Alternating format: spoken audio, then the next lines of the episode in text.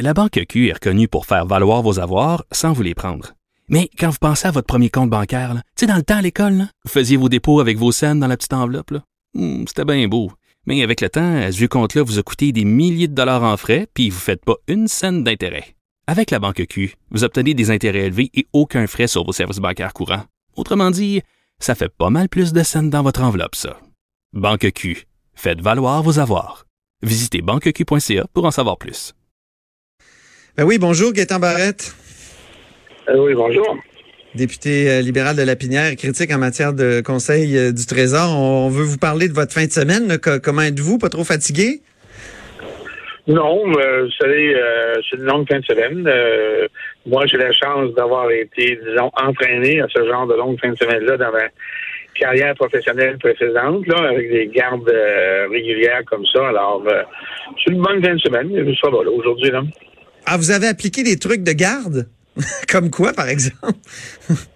Ah, mais écoutez, euh, quand on fait une garde, là, c'est, euh, on a la chance qu'il y a un moment dans la nuit où euh, c'est là où il faut euh, prendre une demi-heure de sommeil, là, ou une heure si c'est possible, c'est vers 5 heures. Parce Ah, qu'on oui. a un cycle. Ouais, il y a un cycle biologique dans le corps, là, ça s'appelle le cycle du cortisol. Le corps est programmé pour euh, pour euh, pour augmenter euh, la sécrétion de cette hormone-là. Et euh, quand il y a ça, c'est là où on s'endort le plus. Quand on prend un petit moment de sommeil vers ce moment-là, là, vers cette heure-là, c'est assez spectaculaire comment que avant et après ça va bien.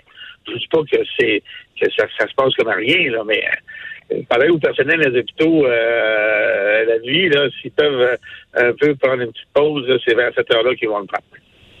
Bien. Bon, bon, on note ça. Moi, des fois, j'avais à écrire la nuit, c'est comme ça aussi. Donc, euh, le premier ministre, Ben, lui, a... ben, si vous l'avez si expérimenté, c'est comme ça. On est encore très, très, très fonctionnel, là, puis vers la fin de la nuit, il y a un moment là où vraiment là, c'est plus dur, puis là, ça remonte, on est correct. Alors, c'est biologique. Bon, ben, c'est bien. Euh, c'est quand même deux baillons de suite. Euh, évidemment, moi, je, je- je- depuis 14 ans que je suis au Parlement, j'ai jamais vu ça. Évidemment, vous, vous aviez jamais vu ça non plus. Ça, ça, ça a dû... Il a- les esprits se sont échauffés, d'après ce que j'ai compris. Bon, ils ne se sont pas si échauffés que ça. C'est parce qu'à un moment donné, il faut en revenir de, euh, particulièrement du côté gouvernemental, de lancer des flèches aux oppositions. Là. Euh, à un moment donné, quand ça fait deux jours qu'on qu'on accuse les oppositions d'obstruction, puis qu'on arrive avec des amendements surprises dans le projet de loi le plus important qui était celui de la laïcité, on repassera pour ce qui est de l'obstruction. Là. La- contraire de l'obstruction, c'est justement de cacher euh, des éléments euh, dont on ne peut pas débattre justement pendant l'étude détaillée. Et c'est exactement ce que fait Simon Jolin Barrette. Il a attendu que tous les débats soient officiellement clos par la mesure extraordinaire qui, elle, limite le temps de débat pour arriver avec des, euh, des amendements très controversés pour les faire passer, ce qui apparemment a rendu un petit peu mal à l'aise sa collègue à la justice, d'après les échanges de regards qu'on a vus. Ah bon, ah bon, vous avez vu ça? D'ailleurs, sur Twitter, vous avez écrit, vous avez écrit, pa- pardon, c'est planifié. Ça, c'est planifié. Donc, déposer le Ah, projet oui, oui, oui. de loi 21 tard, puis euh, finalement attendre à la fin avec des amendements controversés. Ben, c'est très clair. là. Euh, euh, même le projet de loi sur Québec, là, c'était fait pour occuper du temps puis enlever du temps à autre chose. Pour moi, c'est évident que c'était planifié, comme c'était évident que les, les, amendements, les amendements surprises allaient être dépa- déposés après la terminaison euh, des travaux. C'est une pièce de théâtre chorégraphiée. Euh, c'est plat. ouais. vous. Certains diraient que vous aussi, vous avez passé des, euh, des projets de loi importants euh, sous Bayon. Je, je pense au projet de loi 10 là, qui euh, réorganisait pas mal le système de santé. Est-ce que, est-ce que vous aviez utilisé un peu ces stratégies-là ou?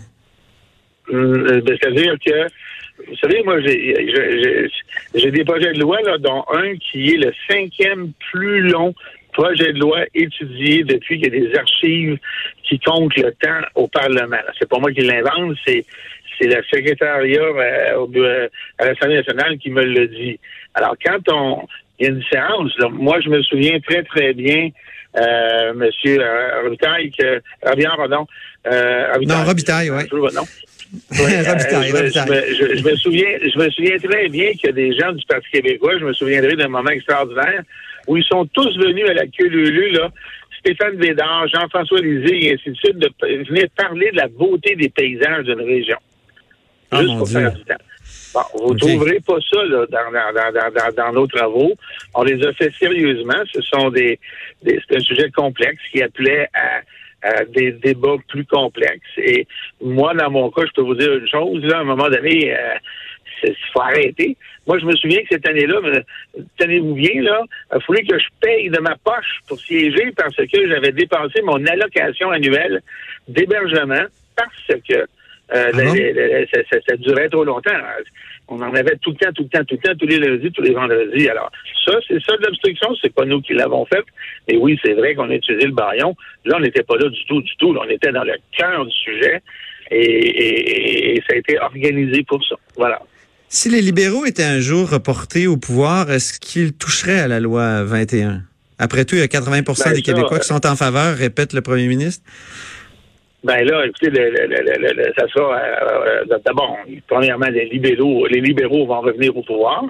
Euh, je le souhaite plutôt fait tard. Et ce sera au prochain chef de répondre à, cette question-là. Là, aujourd'hui, on est dans une situation, on est le lendemain. On en a eu comme une grande, un grand événement, là, était en lendemain de veille et on verra bien. Aujourd'hui, on est là. là. Oui, c'est ça. Est-ce que ça a été difficile pour l'opposition de, de, faire son travail dans, dans cette nuit-là, dans ces nuits-là? Euh, Est-ce qu'il y a des choses que vous avez réussi à faire, parce qu'on n'a pas tous suivi dans le détail, euh, des, amendements ou des ajustements de, de dernière minute? Alors, de dernière minute, je vous dirais que non, parce que euh, moi, je les ai écoutés. Vous savez, j'ai pas participé au débat, c'était pas ma responsabilité en tant que porte-parole, mais je les ai écoutés presque continuellement. Et euh, je vous dire une affaire, euh, Simon Jolin Barrette, euh, c'était la fermeture totale. Et non seulement c'était la fermeture totale, mais c'était la fermeture avec un petit sourire narquois.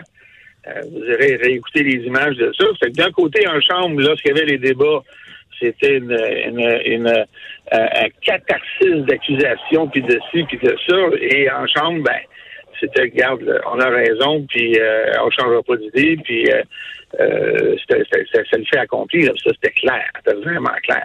ouais. Bon, ben, passons à notre autre sujet, mon euh, euh, cher euh, Gaétan Barrette. euh, je vais raconter l'anecdote suivante. Euh, vous euh, alliez l'an passé donner une entrevue à CTV. Vous êtes passé par mon bureau qui est juste à côté. Et là, vous avez aperçu un livre sur l'intelligence artificielle. Là, vous êtes exclamé, hey, ça, là, ça va tout changer, surtout dans ma profession. Puis on a reparlé depuis, puis j'aimerais vous, vous je voulais revenir là-dessus, là, vu qu'on est euh, dans, l'après, euh, l'après session euh, parlementaire. Est-ce que l'intelligence artificielle va mettre les radiologistes au chômage? Non, euh, Non? définitivement pas, parce que non, pas dans l'état actuel de l'intelligence artificielle, parce que là, vous ce que vous euh, évoquez, c'est la disparition d'une spécialité médicale. La réponse, c'est non. Mais dans ma spécialité médicale, euh, dont le dont le fondement, le fondement est de euh, de recueillir des informations qui viennent d'une image et essentiellement la mettre en comparaison avec des images de référence qui sont dans notre esprit, dans notre mémoire. Ouais. Comme c'est de la comparaison, euh, il est facile de penser qu'à un moment donné, il va être possible pour euh, un algorithme de faire ce travail-là. Maintenant, euh, il est possible, il est possible même que ça puisse se faire pour des, des diagnostics courants, simples, mais pour le moment, ça ne va pas éradiquer la radiologie parce que euh, il y a euh, des situations trop complexes pour l'intelligence artificielle. Alors, je m'explique. Ouais. Euh, imaginez que vous voyez une image d'un crayon à mine. Là. Alors, on sait qu'un crayon à mine, on peut le casser. Alors, Ouais. imaginez là que vous avez un crayon à mine, un crayon jaune, là, comme à l'école primaire. Est-ce qu'il est possible pour un ordinateur aujourd'hui de l'intelligence artificielle de dire le crayon est-il cassé, oui ou non? Ça, je peux La mine, ouais. dire que l'intelligence- Ben ouais, ben, le crayon lui-même. Imaginez Ok. votre crayon, cassez-le. Mais pas complètement, là. Faites juste le craquer, là. Ben, quand vous le craquez, le crayon en mine, là, il, il, il va pas nécessairement se casser en deux, il va comme s'effilocher. On appelle ça une fracture en bois vert. Le bois vert, Ah quand oui. on le casse, il, il casse pas sec, il, il, saute, il, comme il explose, là. Mais il reste des fibres, des, il reste des connexions entre les, les bouts de bois. Ben, ça, c'est un diagnostic qui existe.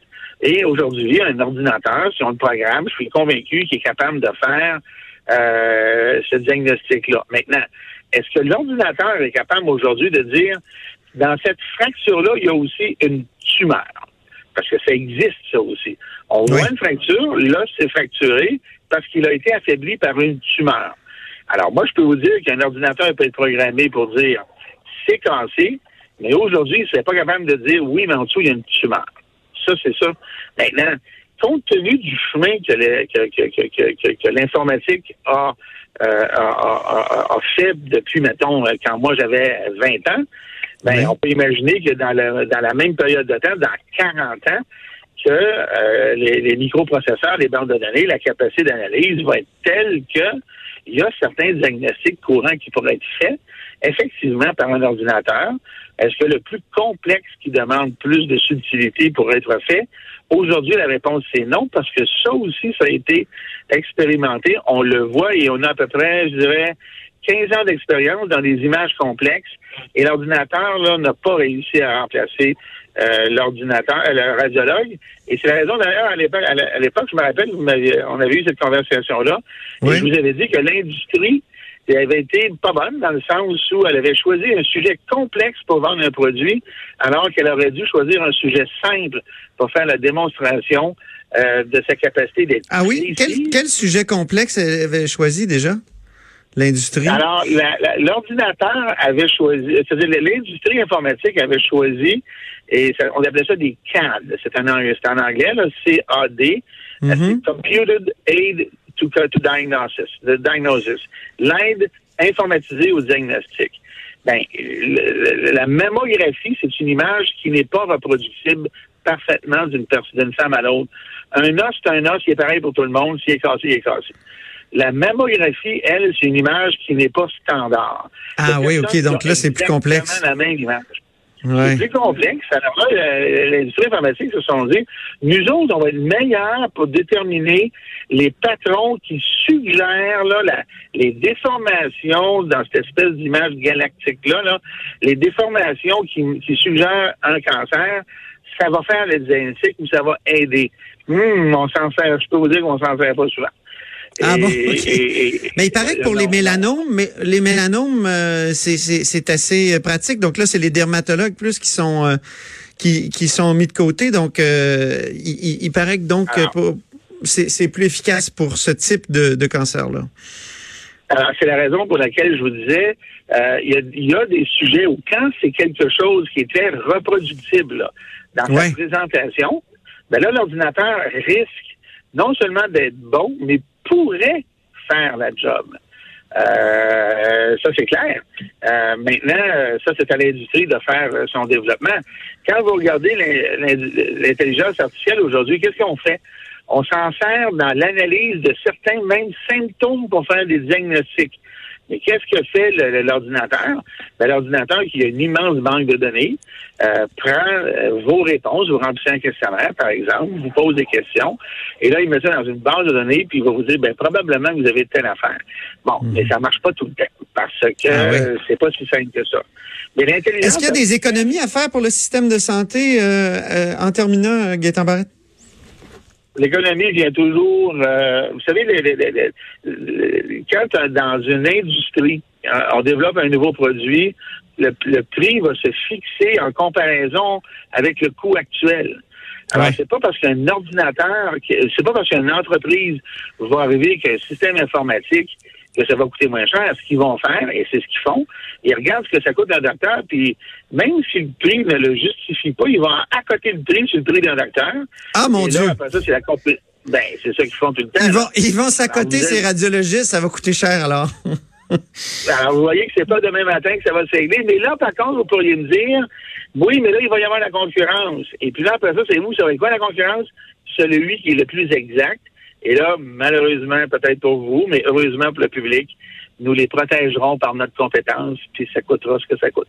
Bon, c'est bon. Bon, ça fait penser à Kasparov contre euh, Big Blue.